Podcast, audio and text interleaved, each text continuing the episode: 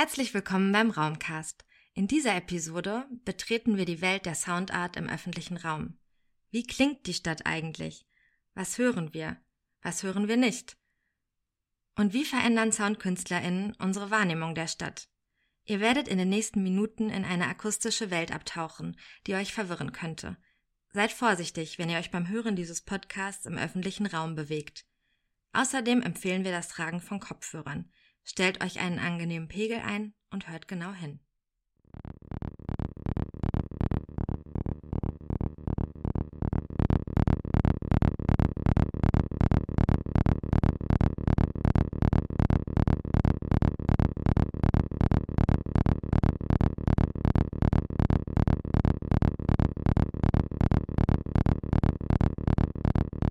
Wummern und Dröhnen, Zischen und Pulsieren. Soundart spielt auf einem breiten Repertoire. Sie lässt uns den öffentlichen Raum mit anderen Ohren hören. Wie klingt die Stadt? Und welche Sounds können wir hören und welche nicht? Wie nehmen wir die Stadt wahr? Und wie verändern KünstlerInnen unsere Wahrnehmung?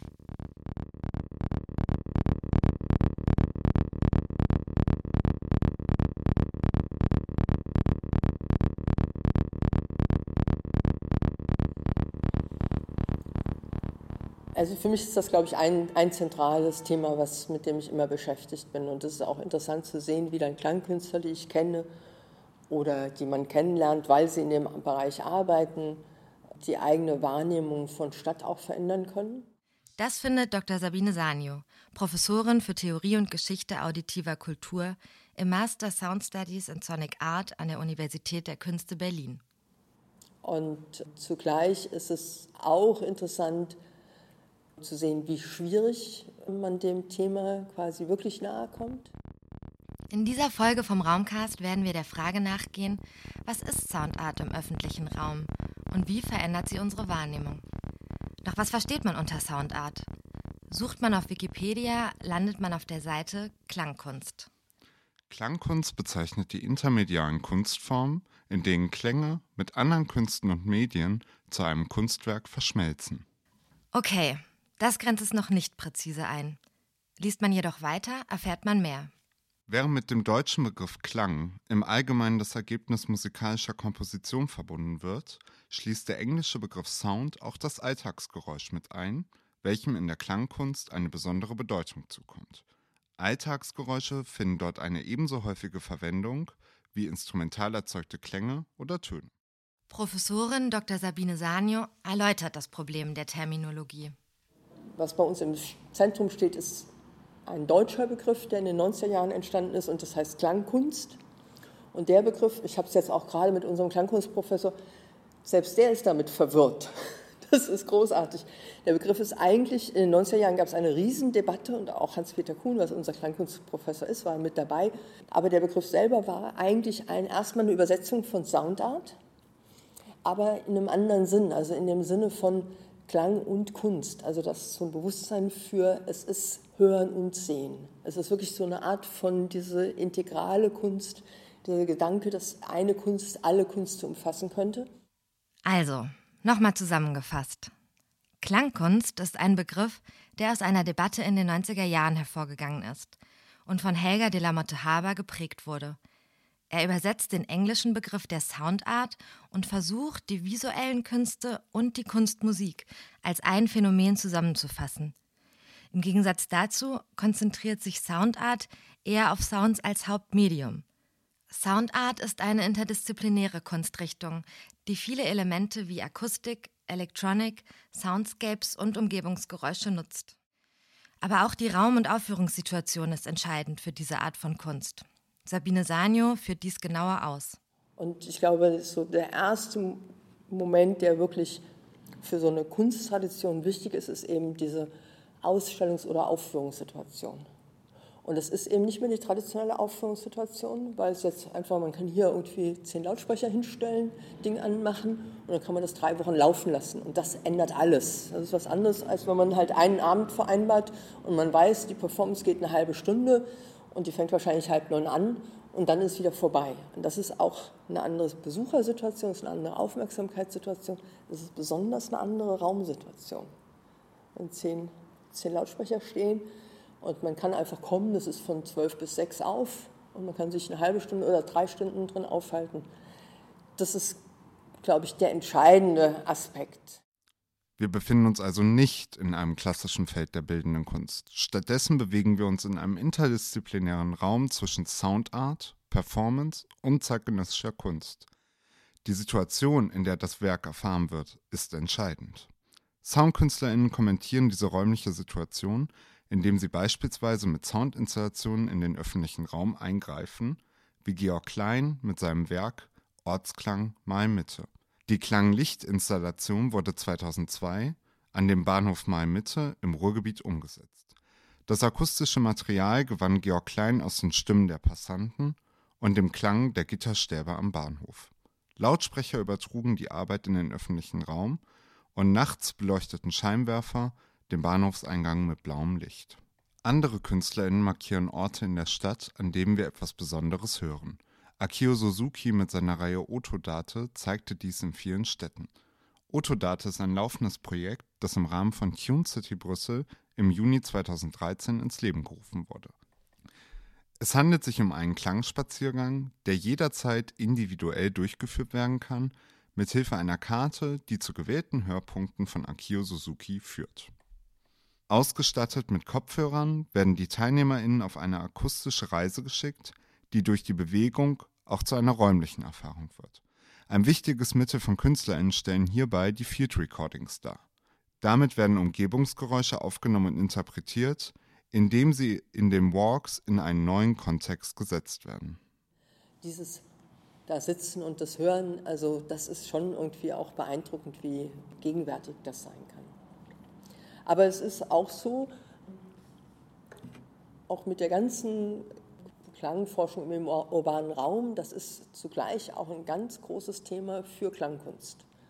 Also man kann sagen, eine, eine wirkliche wichtige Entwicklungslinie von Klangkunst ist Klangkunst im öffentlichen Raum. Auch Christina Kubisch macht eigentlich, also ich würde fast, ich kann es jetzt nicht sagen in Werken oder so, aber ich könnte mir vorstellen, dass sie drei Viertel im öffentlichen Raum macht, ja, weil das für sie einfach das Interessanteste auch ist. Also das ist beides zugleich. Da gibt es auch Leute, die machen auch beides einfach. Die machen Field Recordings und empirische Forschung und machen dann daraus auch Kompositionen.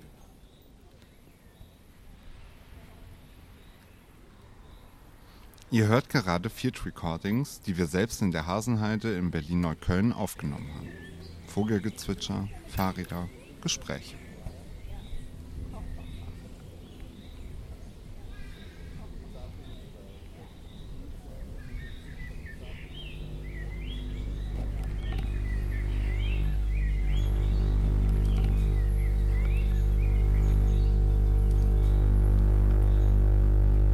Jetzt hört ihr, was die Soundkünstlerin Christina Kubisch in einem Park hört, sobald sie ihre Kopfhörer aufhat.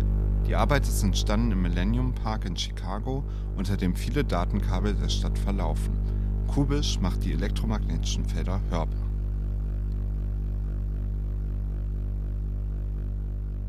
Ich bin Christina Kubisch, ausgebildet als Musikerin und Komponistin, aber heute ein bisschen woanders unterwegs. Professorin Christina Kubisch ist Soundkünstlerin. Bekannt wurde sie mit einer speziellen Art des Field Recordings. Aus ihrer Forschung sind die Electrical Walks entstanden. Es gibt zwei Möglichkeiten, entweder geführte Walks, wo ich selbst dabei bin und eine Route sozusagen ausgekundet habe, oder es gibt Pläne, die ich mache. Ich gehe vorher in die jeweilige Stadt. Inzwischen sind es so, ich glaube, 77 Städte weltweit, in denen ich unterwegs war und habe einen speziellen Kopfhörer, der die elektromagnetischen Felder in akustische Signale umsetzt. Und zwar direkt, also ohne Computer. Es ist ein rein analoges System. Und mit diesen Kopfhörern kann man eben alleine mit einem Plan losgehen oder als Gruppe und hört Dinge, die man normalerweise nicht hört, die uns aber umgeben. Das heißt, die Stromfrequenzen werden eben umgewandelt in etwas Hörbares. Und das ist natürlich eine neue Erfahrung.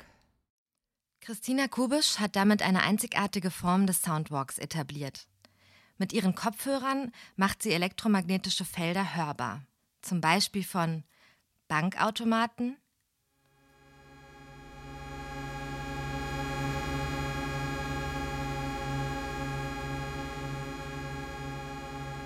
Von Diebstahlsicherungen in Ladeneingängen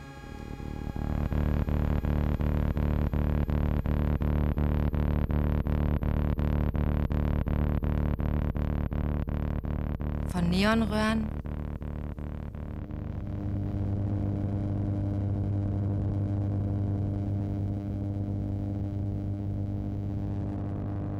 Straßenbahnen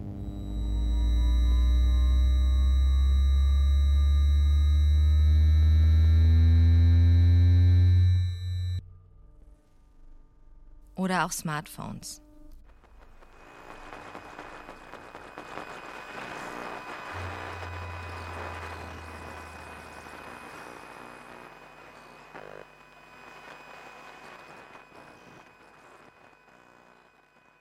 Also die Hidden Sounds sind momentan ja sehr aktuell. Sie finden gerade in der jüngeren Generation ein wahnsinniges Interesse in, in jeder Richtung, äh, wobei das im akustischen Bereich eben von Ultraschall bis Unterwasseraufnahmen geht. Also alles das, was unsere Ohren sozusagen erstmal nicht hören können. Und bei mir ist das Interesse eigentlich, wie verhält sich das, was ich in einer Stadt sehe, zu dem, was ich höre. Wie zum Beispiel sind die elektromagnetischen Signale in einem älteren Bereich der Stadt, in einem neuen Bereich, in einem Bereich, der gerade umgebaut wird? Wie verhält es sich mit äh, Städten im osteuropäischen Bereich, in Asien, in den USA? Das ist grundverschieden, aber es sagt jedes Mal eine ganze Menge über die Stadt aus. Also das, was ich höre mit den Kopfhörern, gibt mir auch ein sozusagen Hinview of the City. In der Stadtforschung beobachten wir, dass gerade Innenstädte immer austauschbarer werden. Klingt dann auch nicht Starbucks in jeder Stadt gleich? Also Starbucks selbst klingt eigentlich gar nicht, sondern was drin ist an Geräten. Es gibt zum Beispiel diese ähm, Sicherheitsschranken am Eingang der Läden und die klingen relativ ähnlich. Also HM hat ungefähr die gleichen Signale in Madrid oder in New York. Die klingen überhaupt alle sehr rhythmisch, äh, pulsierend bis vor einiger Zeit. Inzwischen gibt es aber ganz neue Systeme, die auch anders funktionieren. Und die sind einförmiger, höher, schärfer. Also man kann überhaupt sagen, die elektromagnetischen Felder verdichten sich im Moment in einem oberen Bereich, auch hörbaren Bereich, der weniger musikalisch ist und weniger unterschiedlich ist als noch vor einigen Jahren. Es gibt auch äh, Signale, die ich aufgenommen habe in meinem Archiv, die gibt es heute gar nicht mehr. Also nicht nur bestimmte Bauten oder bestimmte Berufe oder bestimmte andere Dinge verschwinden, verschwinden sogar elektromagnetische Klänge, ohne dass man das weiß. Diese Auseinandersetzung mit Klängen der Stadt beschäftigt auch die Stadtforschung und insbesondere den Forschungsbereich der Sound Studies. Professorin Sabine Sanio beschreibt sie als relativ junges interdisziplinäres Forschungsfeld, das seine Traditionslinien aus verschiedenen Richtungen bezieht. Und zwar ist sie in den Humanities oder in den Cultural Studies genauso verankert wie in den Musikwissenschaften. Und, und außerdem hat sie eine Tradition, oder ihre Entstehungsgeschichte würde ich eigentlich ganz stark mit den Künsten selber in Verbindung bringen. Ein Missverständnis, wenn man es als rein akademische Disziplin versteht. Also rauszugehen in die Welt und nicht nur nach der Musik und der äh, Instrumentalmusik, komponierten Musik zu fragen, sondern zu fragen, was gibt es denn zu hören? Das passiert im 20. Jahrhundert mit den Dadaisten und den Surrealisten, da nimmt das seinen Anfang. Also dieser Gedanke, aus den Museen rauszugehen, aus den künstlerischen Kontexten aus dem Konzertsaal rauszugehen und zu sagen, wir wollen eigentlich unser Alltagsleben erforschen. Der futuristische Maler und Komponist Luigi Russolo verfasste 1913 das Manifest L'arte dei rumori, die Kunst der Geräusche, eine Verherrlichung der Errungenschaften der Industrialisierung. Das Leben der Vergangenheit war Stille. Mit der Erfindung der Maschine im 19. Jahrhundert entstand das Geräusch. Heute triumphiert und herrscht das Geräusch souverän über die Sensibilität der Menschen. Wir müssen über diesen engen Kreis der reinen Töne hinausgehen und die unendliche Vielfalt der Geräuschtöne hinnehmen. Wenn die jungen und begabten Komponisten dann die verschiedenen Klangfarben der Geräusche mit den Klangfarben der Töne vergleichen, werden sie feststellen, dass die ersten sehr viel zahlreicher sind als die zweiten. Dann können wir die Motoren und Maschinen unserer Industriestaaten eines Tages aufeinander abstimmen, sodass jede Fabrik in ein berauschendes Geräuschorchester verwandelt wird. Diesen Gedanken versucht Luigi Russolo in seiner Arbeit Risveglio di una città, das Erwachen einer Stadt aus dem Jahr 1913, umzusetzen. mit von ihm eigens gebauten Instrumenten.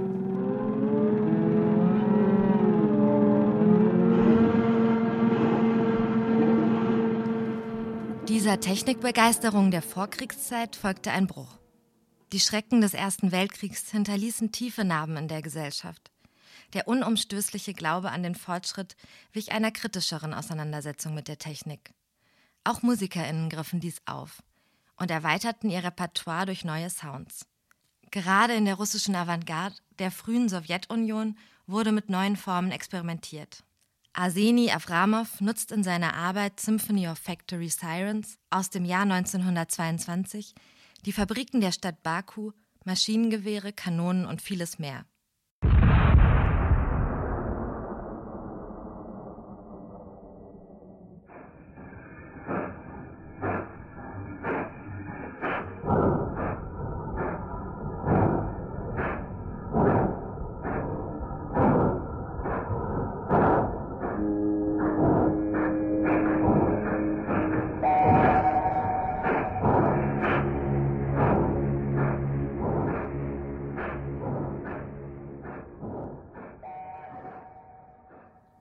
Die kritische Reflexion und der gestalterische Eingriff waren also schon immer Teil der Soundart. Doch gab es nicht nur eine künstlerische Auseinandersetzung mit den Klängen der Stadt. Das beständige Klagen über den Lärm ist so alt wie die Großstädte selbst. Während die Futuristen die Flut an Geräuschen vorbehaltlos feierten, mussten sich viele erst einmal an den neuen Sound der Stadt gewöhnen. Wie Ferdinand Hanusch, der Mitte der 1880er Jahre nach Wien kam und klagte, nun war ich in diesem großen Ameisenhaufen selbst eine Ameise. Die großen Häuser, die großen Auslagen, die vielen Menschen, die an mir vorübereilten, ohne sich um mich zu kümmern, die dahinrasenden Fiaker und die auf dem Pflaster polternden Omnibusse, die Pferdetramway mit ihrem Geklingel und die schimpfenden Fuhrwerksleute. Alles das erzeugt einen solchen Lärm, den der Großstädter wohl gewöhnt ist, der aber auf den zum ersten Mal in eine Großstadt kommenden so niederdrückend wirkt, dass er den letzten Rest vom Mut verliert, weil es ihm unmöglich scheint, sich in diesem Leben und Treiben zurechtzufinden. Die technischen Errungenschaften der Industrialisierung führten in Großstädten eben auch zu einer nie dagewesenen Reizüberflutung und Lärmbelastung, wie Sabine Sanio erläutert. Ich glaube, das hat, da gibt es irgendwie ganz interessante Texte, auch einfach Aufsätze dazu, wie das schon im 19. Jahrhundert mit, der, mit dem Lärmschutz angefangen hat. Da gibt es gerade in Deutschland eine ausgeprägte, auch hier in Berlin eine ausgeprägte Geschichte. Und dann gibt es aber auch Leute, die sagen, ja, schon im alten Rom waren die Leute genervt von den Pferdewagen in der Stadt und so. Also das erstmal, dass es ein gesundheitliches Thema auch ist. Also gerade mit der Industrialisierung, mit diesen großen Maschinen, die so laut sind. Wie geht man damit um und was passiert auch, wenn das Ohr einfach geschädigt wird? Und das ist natürlich eigentlich nur der Extremfall. Also dann noch genauer darüber nachzudenken, wie komplex jetzt auch die Klang-, Laut-, Geräuschsituation ist, das zu verstehen, was uns da passiert, wie wir uns auch räumlich orientieren. Das ist wirklich, also diese Art von Zugang auf unseren Alltag. In der aktuellen Stadtplanung spielt die akustische Planung eine wichtige Rolle. In Berlin erarbeitet der Senat Lärmkarten und gelobt Besserungen in besonders belasteten Gebieten. Man spricht neuerdings sogar von Lärmverschmutzung. Lärm ist belastend und macht krank. Das müssen auch KünstlerInnen bei ihren Arbeiten im öffentlichen Raum bedenken. Also man kann im öffentlichen Raum nichts machen, was Leute andauernd nervt. Gerade akustisch geht es einfach nicht. Man, kann, man könnte jetzt hier also so groß, dass man das Haus da drüben nicht mehr sieht, ein rotes also ein monochromes Bild hinstellen, das würden alle irgendwie abnicken und weitergehen. Aber wenn sowas so grellrot im Klang wäre, dann gäbe es irgendwie, würde die Polizei nach zwei Stunden da sein und das abmontieren. Das geht nicht. Und also das ist schon eine spezielle Einschränkung. Aber können wir uns nicht heutzutage einfach mit Kopfhörern und eigener Musik bestens abschotten? Ich tendiere erstmal dazu zu sagen, das gab es immer schon. Wir sind auf eine Art halt fähig, uns einfach sozusagen auszuschalten ja, und wirklich dann da, und man hört dann gar nichts mehr. Also dieses, das Ohr hat kein Lied zum Verschließen, finde ich immer zu einfach gedacht, weil wir haben wirklich, also da rein und da raus so, dieses Ohr auf Durchzug gestellt, ja, was in der Schule immer, oder die Eltern sich dann aufregen, kannst du da nicht mehr hinhören und so. Das können wir ja wirklich sehr, sehr gut. Wir sind einfach woanders, es wird dann irgendwie entkoppelt. Ja? Und das ist, glaube ich, nichts Spezifisches mit den Medien heute, ist aber natürlich noch viel stärker. Also man kann jetzt quasi wirklich filmmusikartig durch die Stadt wandern und sich sein eigenes, äh, seine eigene Oper bauen. Ja, das ist schon Wahnsinn. Wir haben ein Bewusstsein für unsere akustische Umgebung entwickelt und Strategien gefunden, um sie auszublenden. Entweder man liest in der Bahn, hört Musik beim Fahrradfahren oder schaut beim Warten auf den Bus einen Film an. Zwar konnten wir schon immer das Ohr auf Durchzug stellen, wie es Sabine Sanio beschreibt, doch wird der Grad an Technisierung dabei immer größer. So hat nicht nur die Technik zugenommen, mit deren Hilfe wir uns abschotten, der Einsatz von Technik im öffentlichen Raum wächst insgesamt enorm. Das hat auch Christina Kubisch in ihrer Forschung festgestellt. Und mir ist aufgefallen, dass zum Beispiel gerade in den Innenstädten sehr viele schöne Bauten entkernt werden, also nur die Fassaden bleiben. In Danzig ist das zum Beispiel sehr aktuell und auffällig. Und dass überall Geldautomaten installiert werden, Werbung, Werbetafeln und dass die Dichte gerade in der Altstadt, wo man das ja eigentlich gar nicht erwartet, wo es ursprünglich ja auch nicht ist, von elektromagnetischen Feldern sehr erhöht ist. Und eigentlich fällt es einem erst auf, wenn man den Kopfhörer auf hat, weil sonst guckt man sich diese hübsche Innenstadt an und merkt gar nicht, was da hinter den Kulissen abgeht. Genau andersrum ist es in asiatischen Ländern. Da geht man aus der U-Bahn, S-Bahn, Skyline raus und alles ist elektromagnetisch, weil man landet immer in einer Shopping Mall praktisch. Man landet immer inmitten von riesigen LED-Schirmen. Also da ist es ganz offen, da wird auch nichts versteckt, da ist das Programm. Aber in Europa ist es eigentlich so, dass es eher so eben auch hidden ist, ja. Und dass man dadurch auch eine Illusion schafft, wie in den Shopping Malls, von einer schönen, heilen Welt, die es eigentlich gar nicht gibt. Die Hidden Sounds, also die elektromagnetischen Felder, verstecken sich hinter Fassaden von Altbauten und wahren den Schein einer authentischen Altstadt. Doch ist das, was Christina Kubisch beobachtet, nicht das, was wir als unsere Zukunft wollen? Immer vernetzt, immer informiert, immer abrufbar? Das digitale kabelfreie Informationszeitalter? Das ist eine andere Sache mit dem kabelfreien. Also ich muss immer lachen, wenn ich Leute sehe, die äh, Werbung machen für äh, Internet, die dann auf einem unbequemen Sofa sitzen mit einem Laptop auf dem Knie, was noch unbequemer ist, und dann irgendwie ihre Arbeit machen oder auf der Wiese sitzen bei vollem Sonnenschein. Und ich frage mich, äh, macht das Spaß, so zu arbeiten? Also das ist eben diese Illusion. Irgendwo sind die äh, ganzen elektrischen Signale, die Felder, es gibt keine Kabel, irgendwie sitzt oben Gott an seinem Computer und macht das alles. Aber es ist so albern, ja. Und viele Leute glauben aber, das ist Freiheit. Und das ist eben keine Freiheit, was da passiert.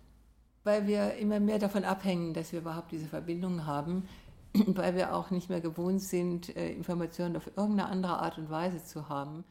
Der optimistische Blick der Menschen zu Beginn des 20. Jahrhunderts auf die neuen Techniken ihrer Zeit scheint sich zu wiederholen. Wie die Zeitgenossen um den Futuristen Luigi Russolo den technischen Fortschritt feierten, blicken wir heute oft unkritisch auf eine vernetzte Welt mit ihren vermeintlichen neuen Freiheiten. Ne, das ist ein zweischneidiges Schwert, das Ganze. Ich bin jetzt nicht der Schwarz-Weiß-Maler. Ich weiß, dass wir eben digitale Medien brauchen, um zu kommunizieren. Der Umgang allerdings von G5 angefangen bis eben zu freiem WLAN überall, da wird natürlich nicht überlegt, was alles dahinter steht und was diese ganzen Sender und Antennen und äh, vor allen Dingen die Serverrooms, die irgendwo stehen und das Ganze ja verbinden, auch bewirken. Da gibt es weder Informationen noch ein Nachdenken. Und das finde ich schon erstaunlich, weil wir ja darauf bauen, dass das immer mehr und immer besser ausgebaut wird. Und da würde ich mir schon wünschen, dass es da einfach auch für die Leute selbst mehr Informationen gibt. Was sie damit machen, ist ja ihre Sache. Nicht? Man kann sagen ja oder nein ich merke auch bei den Walks, dass die Leute am Anfang das oft cool finden, sagen, oh ja, so ein bisschen Heavy Metal und so. Und dann werden sie immer stiller. Und am Ende sind sie dann oft doch beeindruckt oder auch beunruhigt von dem, äh, was sie so umgibt. Und das, ja, es nimmt ständig zu. Also die Dichte der elektromagnetischen Felder nimmt kontinuierlich zu. Und auch das ist etwas, was man schon wissen muss.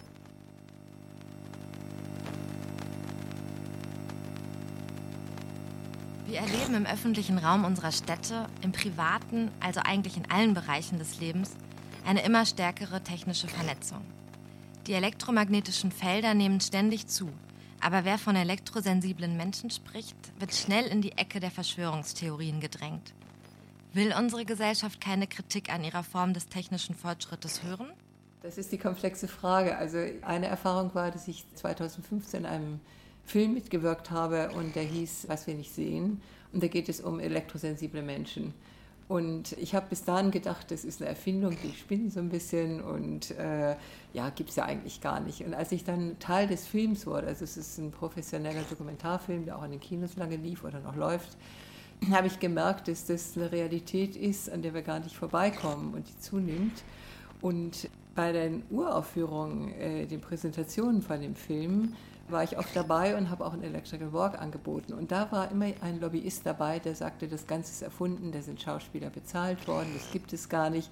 Das hat mich sehr überrascht, weil ich nie gedacht hätte, dass das eigentlich so wichtig ist. Die heftigen Reaktionen auf ihre Soundwalks zeigen eindrucksvoll, welche Relevanz Kunst hat und was KünstlerInnen wie Christina Kubisch mit ihrer Arbeit anstoßen können. Kunst ist mehr als Dekoration. Sie kann Debatten hervorrufen, auf Umstände aufmerksam machen, die vorher keine Beachtung fanden und vor allem einen Zugang zu hochgradig abstrakten Themen schaffen, wie elektromagnetischen Feldern. Bei den Walks selbst ist es so, dass wenn man in der Gruppe ist, also man geht zum Beispiel bei, ich weiß nicht, Saturn rein und statt sich die Fernseher anzusehen, geht man so ganz scharf mit dem Kopf an dem Bildschirm vorbei, mit einem großen Kopfhörer. Und da wird man schon angehalten und gefragt, was machen Sie eigentlich? Meist reicht eine Erklärung. Äh, in offizielleren Gebäuden, also auch äh, in den USA, auf Flughäfen und so weiter, bin ich schon zweimal von Sicherheitskräften auch festgenommen worden.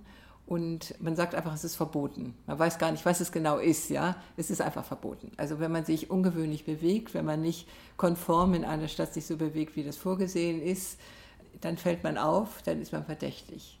Das ist auch nachvollziehbar, aber das führt manchmal doch zu sehr auch äh, absurden Situationen.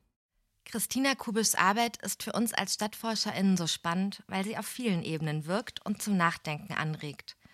Sie macht uns darauf aufmerksam, was wir in der Stadt hören und was eben nicht. Und vor allem macht sie uns deutlich, was wir hören wollen und was nicht. Als TeilnehmerInnen ihrer Walks kann man sich der immersiven Wirkung der hörbaren elektromagnetischen Wellen kaum entziehen. Man taucht ein in eine verborgene Soundwelt, die sich am eigenen Leib spüren lässt. Zwischenfälle wie ihre Verhaftungen an Flughäfen offenbaren Normierungen im öffentlichen Raum, die sonst im Verborgenen geblieben wären. Aber es wird auch deutlich, wie wenig wir über Klänge im öffentlichen Raum wissen und was die Soundart uns vor Ohren führen kann. Welche Schlüsse ziehen wir nun aus dem, was wir heute gehört haben? Hat sich unsere Wahrnehmung der Stadt verändert? Wir denken ja. Und zum Abschluss haben wir Sabine Sanjo und Christina Kubisch gebeten, uns und euch eine Hörempfehlung für den öffentlichen Raum zu geben – Sabine Sanio empfiehlt? Das ist einfach was, was großen Spaß machen kann, das selbst zu überprüfen. So einfach in, in, in der Innenstadt, im Zentrum von Berlin, also ob man an der Spree entlang geht oder dann vor dem Reichstag oder dann im Scheunenviertel in der Auguststraße, das einfach mal hinzugehen und zu hören, wie verschieden und was man da Verschiedenes hören kann. Und dann erlebt man halt schon viele Sachen, also diese Wasserwelt in Berlin ist natürlich etwas, was man in Hamburg viel mehr noch findet und in Frankfurt vielleicht viel weniger. Also da gibt es Sachen, die einfach wirklich spezifisch sind und die wirklich klanglich sind und die einem auch gut gefallen können. Und andere Sachen, die einen, wo man merkt, dass einen das, wenn man da am Alexanderplatz irgendwie sich in das Verkehrsgetümmel stürzt, dann kann man auch spezifische akustische Erfahrungen machen. Das lohnt sich, finde ich, also wirklich ganz klar. Und da gibt es eben auch viele Angebote, die interessant sind. Also jetzt von Georg Klein gibt es, glaube ich, immer noch diese Toposonie Spree.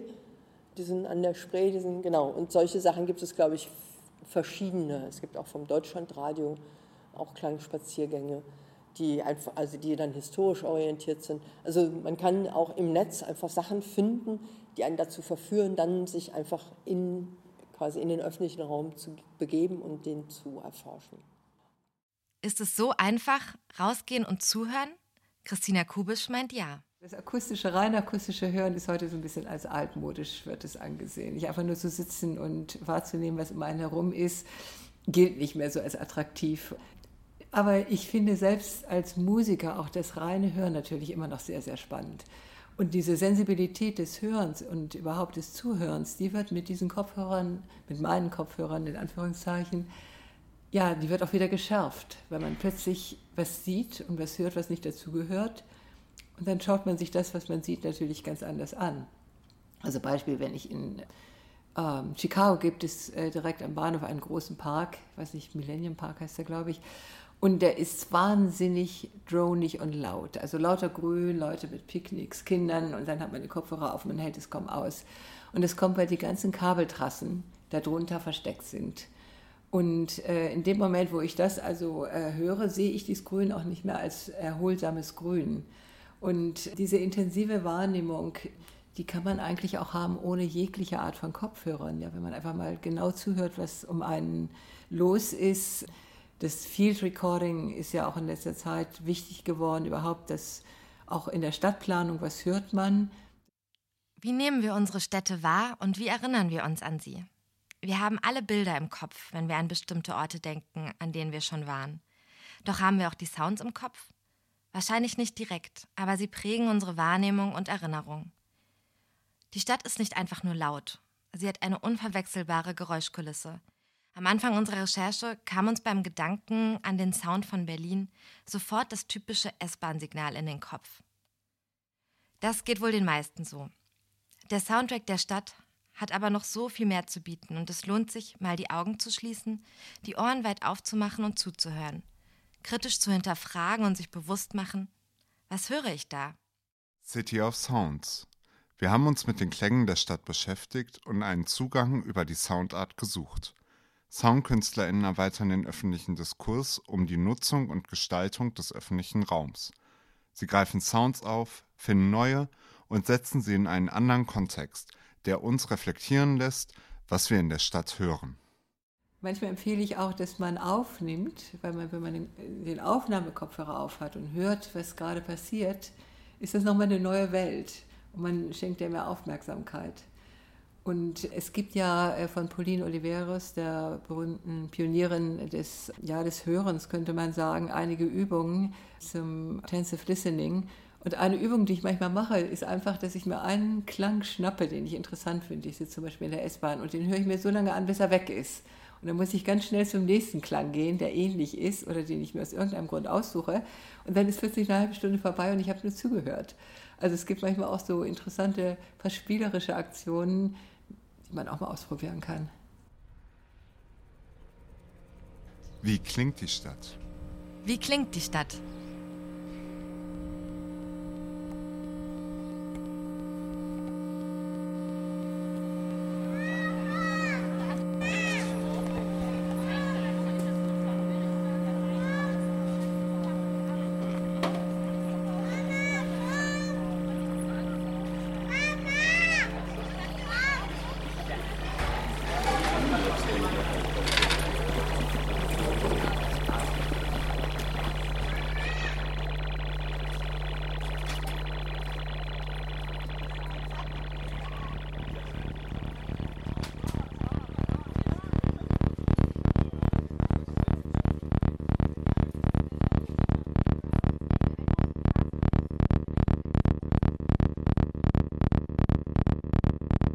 War die Episode City of Sounds von Maren Berg, Elmar Konzen und Cassandra Heffner. Habt ihr Lust bekommen, die Stadt akustisch zu erforschen? Anleitungen zum Intensive Listening und das Soundarchiv von Christina Kubisch findet ihr im Blog. In der nächsten Folge erfahrt ihr alles über grüne Dächer in Berlin und was die mit dem Klimawandel zu tun haben. Das war der Raumcast, der Podcast zum öffentlichen Raum. Diese Folge wurde in Zusammenarbeit mit dem Center for Metropolitan Studies erarbeitet. Folgt uns gerne bei SoundCloud, Spotify, iTunes oder schaut auf unserer Website raumcast.de vorbei.